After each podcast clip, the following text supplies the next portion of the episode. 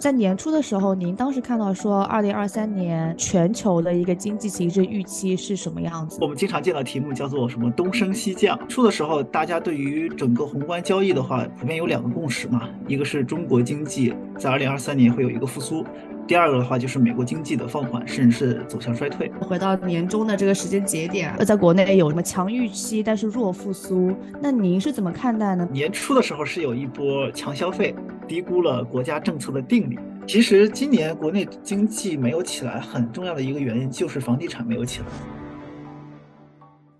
Hello，大家好，欢迎回到北美金视角，我是坐标上海的 Brenda。那其实今年已经过去了一半的时间了，然后在上海，包括在我呃国内很多一线城市，会看到一个现象，就是大家又开始买房了。这个原因呢，主要是呃房价开始跌了，甚至有一些在上海的区域，那个房价。据说已经跌到了呃五年以前的这么一个水平了啊，甚至一些豪宅在大甩卖。那这样的情况，其实我是有点吃惊的，因为其实在年初的时候，大家对这个市场的回暖还是比较看好，包括房价会当时会。以为是会要上涨的这么一个情况啊，所以我其实也不太清楚，请来了我们的好朋友 Selina，呃，经济学家 Selina 来跟我们一起录制这一期节目，来看一看说啊，二零二三年上半年经济形势的预期，还有他的一些判断，以及他会带来一些他的朋友。Selina，欢迎你。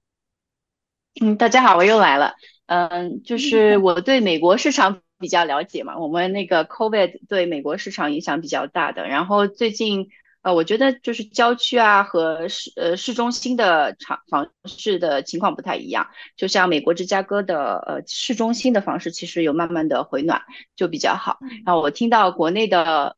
就是上海啊，还有杭州啊这些比较大的城市，房价都跌了很多。然后我我也比较好奇到底是什么原因。我们这边有一些讨论，但是我们不在呃国内，所以没有一手的资料，所以我就请到了我的好朋友 Michael。嗯，Michael，他我以前在美国的时候就认识 Michael，嗯，他是中美投资管类的一呃比较专业的人士，嗯，后来 Michael 就回到了中国，他负责呃除了中美资管，还有衍生产品方面的专业事事宜，呃，自己呢也是一个资深的个人投资者，Michael，嗯，跟大家打一下招呼吧。Hello，呃，北美金视角的听众朋友，大家好，啊，我是 Michael。那我之前的话一直是在呃芝加哥的这个资管和衍生品这个行业从业。那最近就是最近几年的话，就回到了上海，我也是坐标在上海，也是做一些资管和衍生品这方面投资啊和的一些事情。那也很开心，呃，有机会。呃，那个 Selina 的邀请，还有北美金视角的邀请，来呃跟跟大家呃做一些这个经济啊或者投资方面的一些分享。嗯，好，欢迎欢迎 Michael，非常谦虚哈。那我们其实想要问请教您的第一个问题就是，呃，在年初的时候，您当时看到说二零二三年啊，大家全球的一个经济形势预期是什么样子的，以及说当时为什么会产生这样的一个判断？好的。呃，其实二零二三年年初，或者是从二零二二年年底吧，我们就可以从一些，比如说呃，宏观经济学家或者是券商的一些报告的题目中，就可以大体回顾一下当时的一个情绪状态。如果我们经常见到题目叫做什么“东升西降”啊，“东升西落”，或者说“东边日出西边雨”啊等等，就是类似于这种题目就比较多。其实整体来说的话，年初的时候，大家对于整个宏观交易的话，普遍有两个共识嘛，一个是中国经济。在二零二三年会有一个复苏，第二个的话就是美国经济的放缓，甚至是走向衰退。那如果具体来看的话，你从中国的角度来说，呃，当时宏观上认为中国可能是从衰退到复苏，啊，当然节奏上可能是一个全年慢复苏，但是货币信用保持一个宽松的一个状态。所以再往下的话，大家会认为上半年的话我们会有一个托底，包括防疫的优化，包括国家刺一些刺激政策的刺激政策的这个出台。啊，稳增长，包括一些失业率、就业率的一个稳增长的状态，再到大家认为这国家会刺激一些地产链，啊，包括一些潜在的利好消息吧，大家预期着会有降息啊，或者是呃那个限购解封啊，或者是说三支箭啊，或者是修改三价取其低啊，或者是说上海这边啊，可能会有一些政策出台，也会利好这个地产以及地产整个产业链吧。然后还有一个大家普遍的一个一个预期的话，就是重建一个信心嘛，就相当于疫情风控啊，或者疫情这些年，大家对于赚钱的这个信心就比较弱，包括对于互联网啊、反垄断啊、教育、地产的这些板块的打压，所以大家可能也有一个预期，就是疫情之后二三年，大家呃国家可能会重建一个赚钱的信心，赚钱这个经济的一个信心吧，会会做一些刺激的一些政策。最后的话就是二三年，大家还认为，呃，通过放水或是通过刺激，呃，经济的刺激，认为金融市场、二级市场会有一个很好的一个机会。一方面的话是二二年那个回撤也比较大嘛，二三年的话认为是要走这个经济反反转的话，可能有一些比较好的机会。然后那个，呃，正是这个预期吧，所以那个大家是年初的时候还是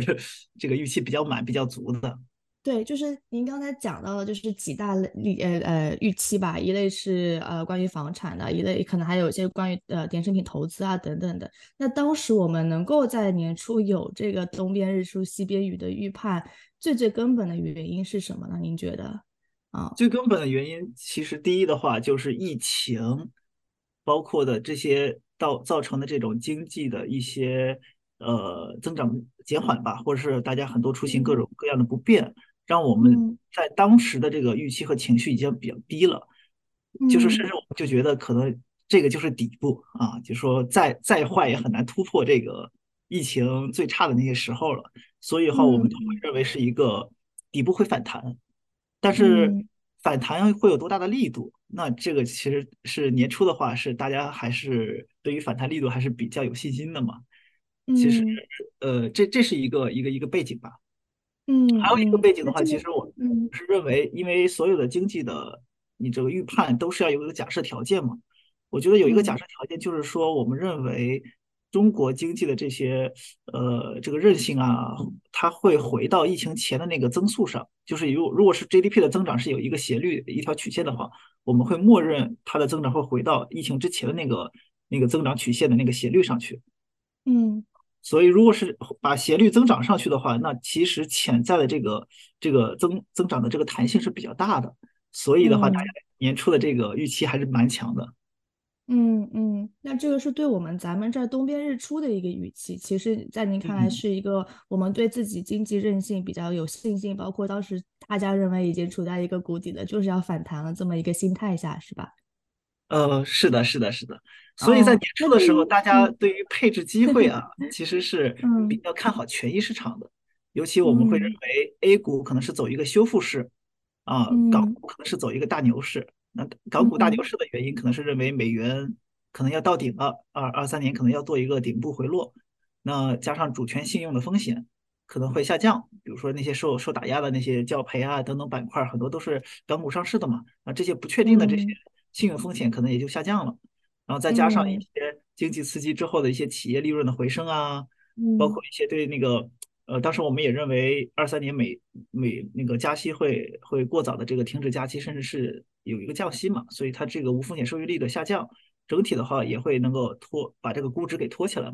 所以当时认为港股可能会率先迎来牛市，那 A 股的话是走一个修复式，当然它那个估值的整体修复可能没那么快。啊，当时对权益大年初的时候，大家对权益还是很看好的，但结果其实还是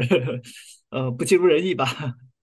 那咱们这个东边日出的原因比较清楚了啊。那 Michael，你觉得说当时会说西边雨，当时是什么原因呢？从几个方面可以帮我们聊一下吗？哦，好的。其呃其实的话，西边雨的话更多是对于美国市场的这个一个一个认识和判断吧。其实二二年二二年的话，其实美国的权益市场也是回撤比较大。当然，当时的话，这个加息的周期也是也是比较足嘛。那所以可能年初的时候，这个宏观上对于美国的话，还是一个认为二三年是走一个衰退的逻辑，包括停止加息，甚至是潜在的降息，这个走衰退逻辑。但是节奏上的话，会认为是一一种弱衰退，而且是一个周期不太长的弱衰退。那取决于这个美联储的这个加呃这个这个对于利息的这个节奏。当时也认为加息可能会停止，并且年底有可能是开始降息啊。其实然后的话就是一个呃全球的话是在比烂环境里，然后认为美国的经济会更更有韧性吧，可能是这个这这预期会多一些。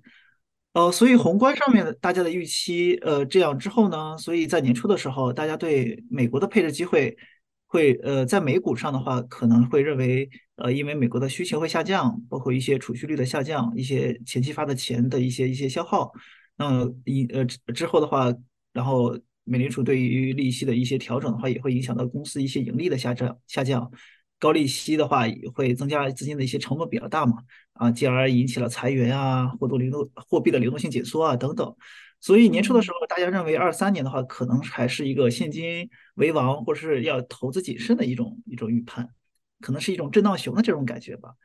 呃，但是的话，这就像像就像说的那个周这个衰退的周期可能也没那么长，包括二二年其实美股已经跌了很多了，二三年的话也有可能会出现一个反弹。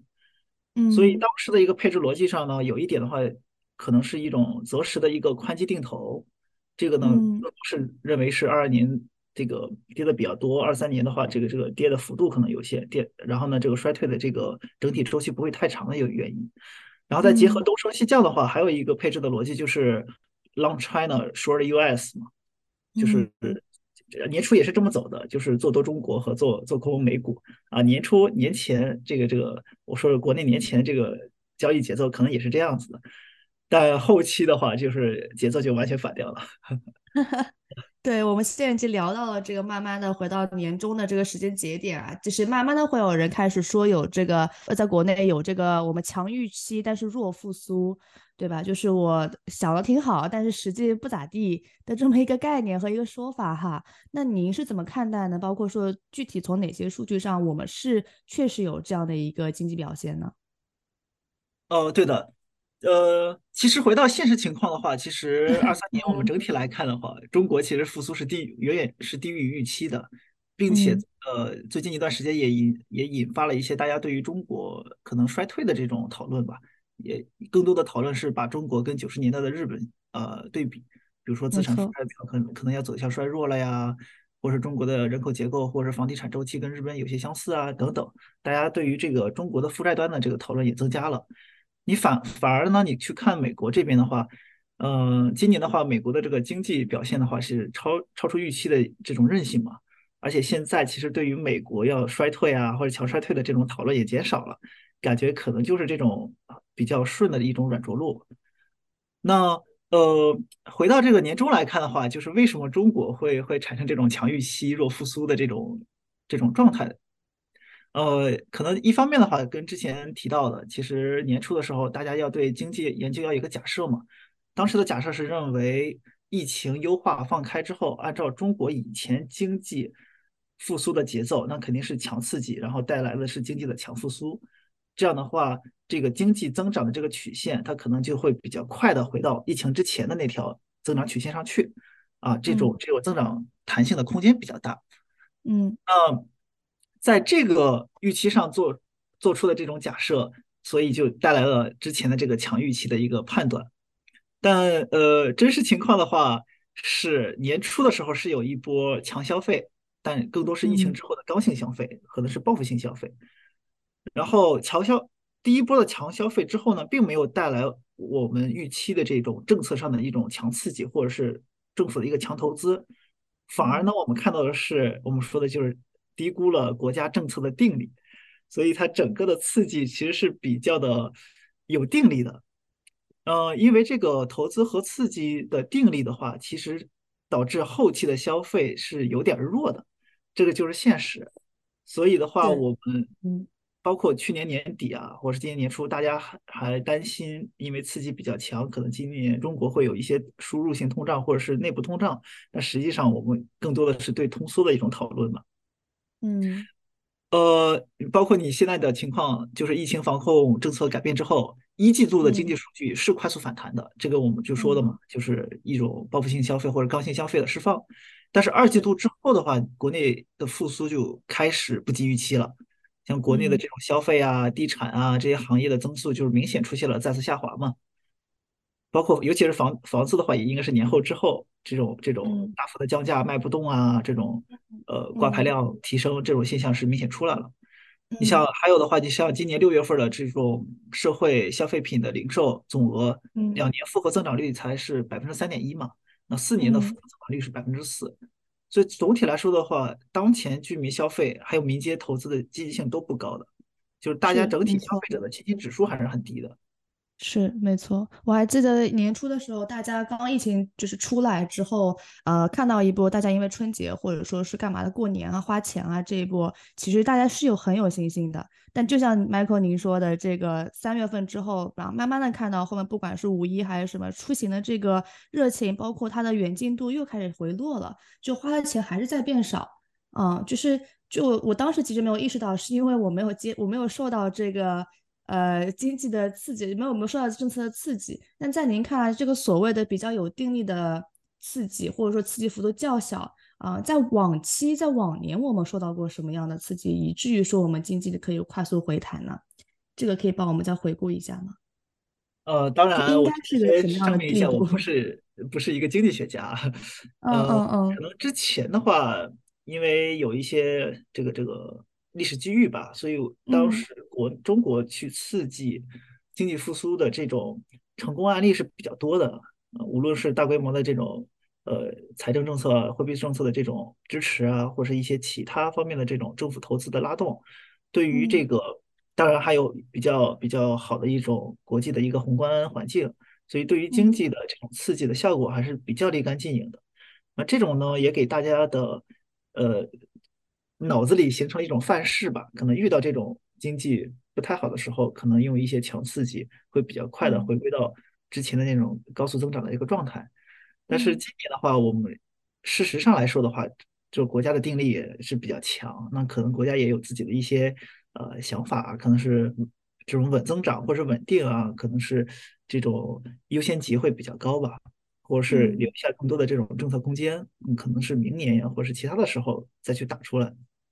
嗯，其实今年国内经济没有起来，很重要的一个原因就是房地产没有起来。对，那房地产为什么会没有起来呢？呃，因为无论是经济是强复苏还是弱复苏吧，其实其实的话，房地产在在中国的经济的这种比成分和比重还是占比非常大的嘛，所以所以。你要看经济复苏的话，你还是要看房地产是否企稳，这些房企是否企稳，这个地产产业链是否是否企稳并且反弹，这是非常重要的。因为短期来看的话，房地产在经济中的影响还是比较大。嗯，当然了，当然的话，虽然这个年后房地产没有起，也也也也在下降嘛。那我们认为，因为国家还有一个百分之五的这个 GDP 的所谓的这种软目标在，有经如果是有 GDP 增速的托底的话。整个房房地产的下降空间还是有限的。那之所以为什么 没有这个拖地产市场的话，这个其实就跟国家的一些政策定力也有关系嘛。这个呃，只能是说，呃，结论是这样子的。那原因的话，呃，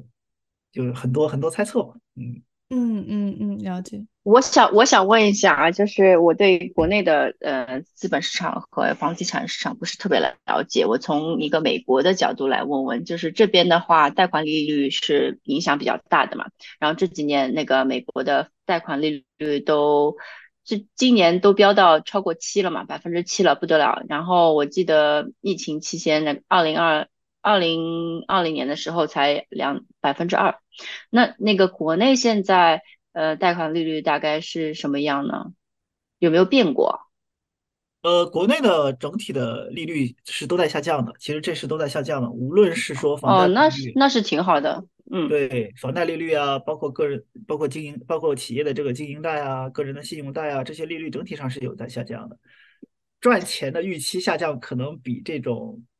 呃负债端的这个利率下降会更大一些。对中国的房地产市场和那个美国很不一样，主要是 以前这几十年，呃，上升非常大嘛。美国的话要看区域的，但怎么说都不可能像中国涨这么多。对这边的话，贷款率不过这边也是蛮有意思，这边贷款利率上涨很多，但是我看到购房购房的热情还是蛮高的，有点那个，嗯，就是供不应求。对，在美国这边。对，其实大家之前也有一个看法嘛，比如说美国的股市跟中国的房市可能是这两个国家这个一个经济特色。那假假设中国的房地产市场没有没有起来啊，甚至是在下降，那比如说中国比较难受。那我们换一个话题啊，或者想法，假设美国的股票市场开始持续下降，并且可能就是没有反弹迹象的话，那美国的这些 CDE 啊、养老金啊，或者大家的资产配置上。也会受到很大的影响。这美国有什么比较好的方法去去去去解决，或是去考虑资在配资产配置上有什么呃调整的一些思路？美国的话，一般就只有这些，嗯嗯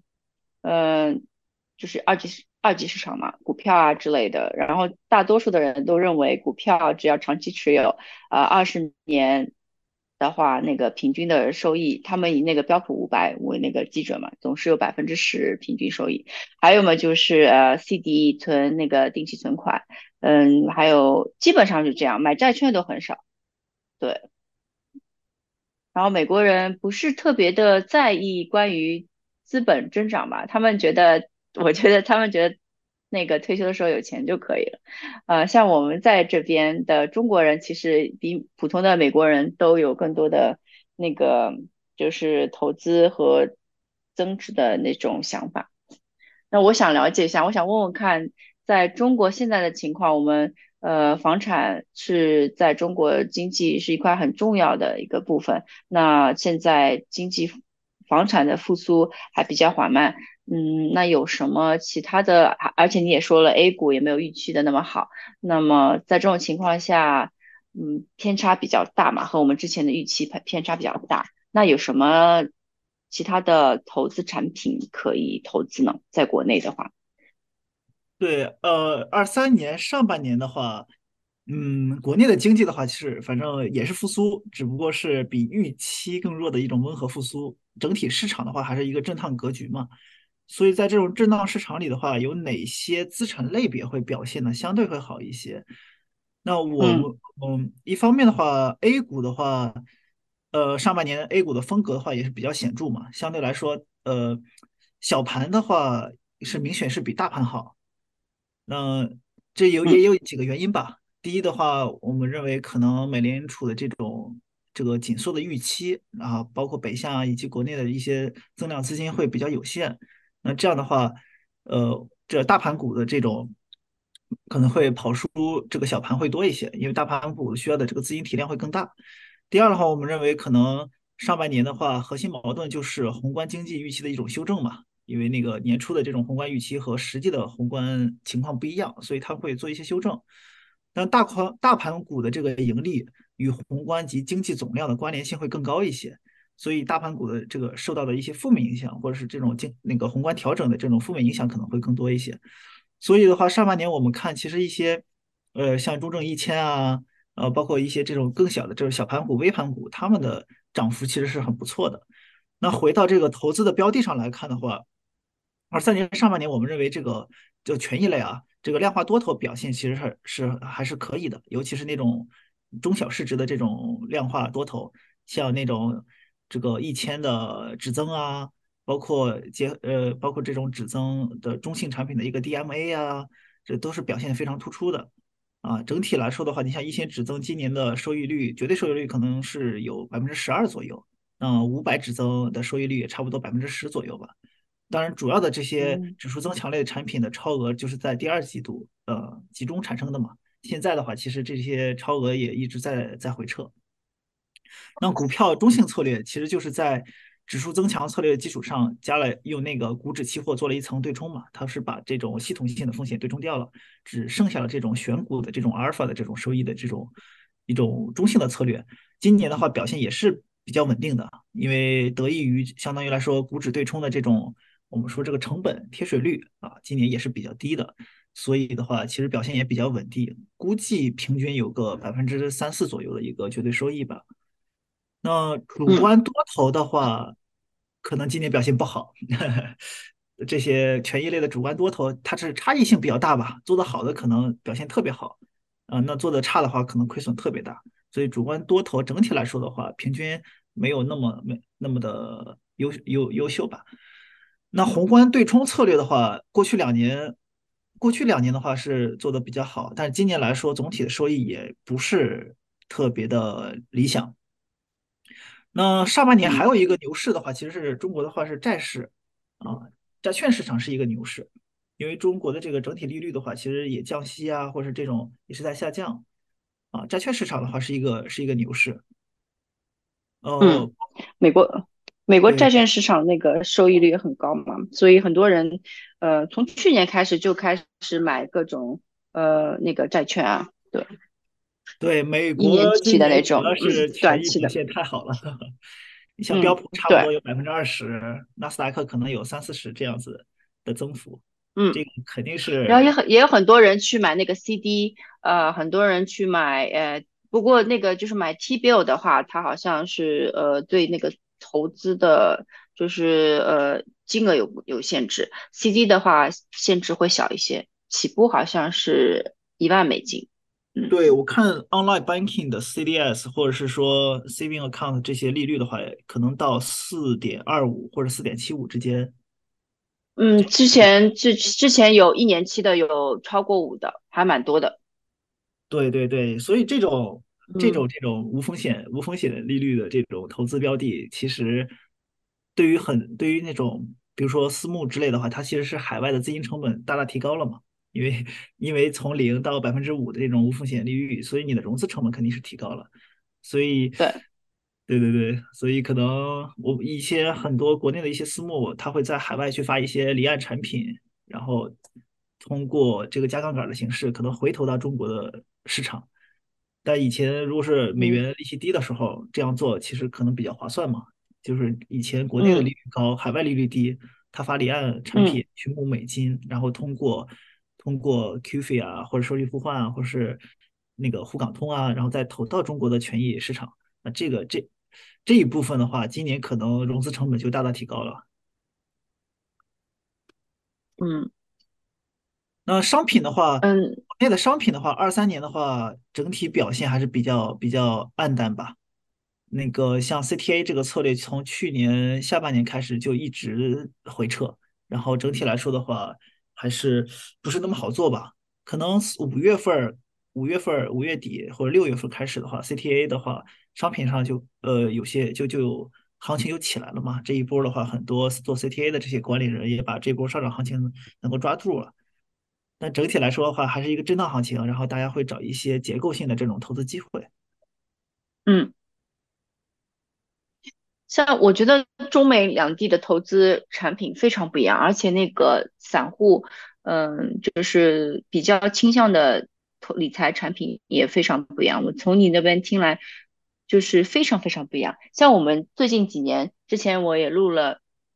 一期节目，呃呃三期。然后就是讲关于期权的嘛，然后这边散户越来越多的，从二零二零年就开始就越来越多的散户在加入期权，然后最近我又了解到，呃，很多期权的一些呃理财产品，嗯。就不是真的是期权，它就是用期权的方式变成一个 index，然后呢，那个散户只要去买这个 E ETF 或者是 ETP 就可以了，然后那个这个 fund 会期权呃买或者卖呃看涨期权和看跌期权，就是这种这种形式的，呃还还越来越多，然后现在还有公司标普五百现在要做那个什么，嗯嗯。呃，还有一些就是关于波动率有关的一些产品，衍生产品，但是那个标的物都是呃，就是你说的那权益嘛，股票这样子的，其就是债券类的不是很多，我觉得散户很少接触到，散户接触到主要就是买一些国债啊，还有 CD 这样子。没错，中美的这个投资的产品的差异还是确实很大。首先的话，你像中国的话，像个股期权不是散户可以参加的。个股个股期权的话，其实更多是通过场外去做交易嘛，它是需要有机构才能开开场外户，而且机构的话还有一些标准，我们说五三二标准，可能是或是其他的标准，所以个股期权门槛在中国是非常高的。然后的话，你像你刚才提到了一些挂钩，比如说个股或是指数的这种杠杆杠杆的 ETF 之类的嘛，国内也没有这种。这种本身个股期权就很难做，然后这种多样化的 ETF 呃呃，也是没有的，也是比较稀缺，就很难找到。所以大家就说缺缺投资标的嘛，缺好的投资标的嘛，是一个资产荒嘛。你觉得国内的嗯券商可不可以发展出类似的产品，然后便于散户去投资呢？就是即使在嗯熊市的情况下，也有一些比较容易操作的二级市场的产品产品。正是鉴于，比如说刚才提到了个股期权，或者是这些呃产品，个人比较难以参与嘛。所以前些年的话，嗯，国内有一个产品比较火，叫做雪球产品。雪球产品其实就是一个雅士期权或是一个奇异期权啊，就是有它的结构上有点类似于是那个 sell put，对吧？它可能挂，但是它的挂钩的这个标的可能有些是挂钩个股的，有些是挂钩这个股指的。所以雪球产品的话，前些年的话是是很流行的，也是一个爆款。但是雪球产品呢，它也不是纯面向散户的，它可能呃，它应该是面向这种高净值的，就类似于一种私募的这种。这个方法，嗯，对，这种关于前面讲的房市，美国还有一个普通的散户投资的方式，就是参与那种，呃呃，就是房地产的，呃那种，并不是去，呃，也不是有这个以外的，就是他们可以相当于是集资的，然后呢，一个 fund 去运营，然后这个 fund 可能就是买一些 rental property。对，但这个呢有点像 private equity，就是它的信息，我们其实好像也才，我们之前有做过这个节目的，就是它这个信息不是很 public，不是很透明，因为它不像股价，呃，你要自己去了解哪一个 fund 它经营的这个房地产是比较好的，呃，回报率比较稳定。当然，你又回报率现在就很难做，你又要和那个定期存款一年期的定期存款去比较嘛，嗯，如果没有百分之五啊，百分之四，大家又不是很高兴，对。对，像美国房地产市场的话，你你如果是面向 public 你可以买 E rates 是吧？或者如果是更高，嗯，投资额度更高一点，你对这个是，对这个是 public 的，还有一个就是大家私募性的 PE-REITs，无非就是流动性，嗯嗯，最最少投资标额度，你的这个流动性，对，这个就大家差异化比较大。那整体的话也是对，然后你再加上一个资产投资收益这两块。嗯，对，然后这里美国的房呃房产市场还是比较稳定的，嗯，收益率可能不像美中国前几年这么大，但是就是也算是一种呃 CD 以外的一种选择，嗯，对，其实投资标的这个角度来说的话，这个国内跟美国是完全没有可比性，就是有的时候我我们开玩笑讲，其实中国更还是一个内盘市场多一些，虽然我们有很多的。呃，国际化的开放也有很多的国际呃投资者进入，但整体来说的话，呃，包括它的监管的这个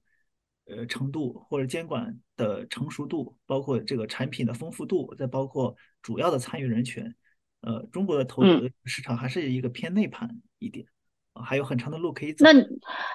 我好奇啊，就是我有用蚂那个蚂蚁金服啊，或者是支付宝上面会有很。方便的就是去购买一些理财产品嘛，呃，当然我不是很了解，这上面就会有各种基金啊、债券类的啊、什么类型的基金啊这种理财产品。那你刚才说的，或者是你推荐的一些，呃，我们未来呃还是比较理想的一些产品，在这种 A P P 上面，呃，会不会比较方便的购买呢？首先，刚刚你提到的蚂蚁金融啊或之类的这些理财产品，其实对，他他们算是三方代销啊。他们其实是一个代销机构，他们有代那个基金的售牌照。那他们可以上架的这些产品呢，比如以蚂蚁金融为例，肯定是可以面向公众的，所以它基本上的话是那个呃公募公募基金啊、货币基金啊、或债券呃债基啊等等这些的话，本来他们的 target 就是散户啊，或者是那种为呃为多一些，因为他呃他们那种就是 minimum 这种投资额度也比较小嘛。但是你说容易买和买了之后能赚钱，这是两个非常大的不同的维度。对对对 对，那那那是有什么？那它是容易买，但是它不一定能赚钱，就是听起来像是这样，对吗？呃，对，其实还有我们经常说的一个投资误区嘛，基金赚钱和基金投资人赚钱也是也是两个不同的维度。然后容易买和你这个能赚钱也是不同的维度，所以，呃，所以你看投资者嘛，其实这个就是比较 case by case 嘛，比较定制化。这投资者的不同的专业度，就会决定了它的配置的不同。所以今年你会看到很多的人个人啊，哪怕那个利率下降了，有些人用更低的利率啊借了钱，他并不是用来投资和消费的，他是把以前高利率给置换了。所以我们会看到很多提前把房贷给还掉了。哦，refinance，refinance。对对对，这边也有，对对，这边也很多，对，嗯。为什么做这个事情？就是说明他们对于息差的选择余地比较少。就我认为，金融投资的一个本质就是杠杆乘以息差。杠杆的话，就是你的融资成本，这个 AUM 可以是你自己的钱，也可以是外面的钱，你的融的钱。那息差的话，可以是利差，也可以投资的这种息差。那为什么有些人去做 refinance？是因为他没有其他更好的息差的这个标的可以去选择，那他就把以前的那种现有的这种成本，他他他把这种成本的置换就当成一个息差产品来做了。所以大多数人是没有一个更好的息差的一个投资标的，所以他只能够去做一些现有的一些成本的这种下降来当成一个息差产品。所以这是很多人去提前还贷的一个原因之一吧。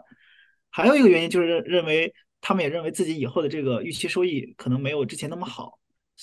归根到底就是他们很难找到有息差的这种投资标的了。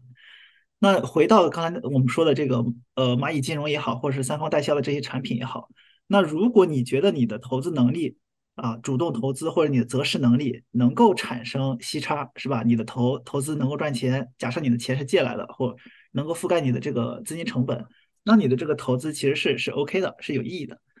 但是如果你对自己的这个择时能力啊，或是这个理财能力啊，没有那么的呃自信啊，或者没有那么的确定性。所以的话，那那那你你的这种投资其实是更偏向于风险类投资。风险类投资的话，那你你的这个回撤啊，你的风险偏好啊，或者是你的这个流动性资金流动性的要求啊，这个这个需要因人而异的进行配置了。其实我之后也会提到，就是没有一个圣杯性的策略，就一个产品或 者一个策略是圣杯的啊，你投进去你什么不用管，你就躺赢赚钱就好了。呃，这种的话，第一有的话你也买不到，是吧？呃，也轮轮不到你来买。轮不到你。对。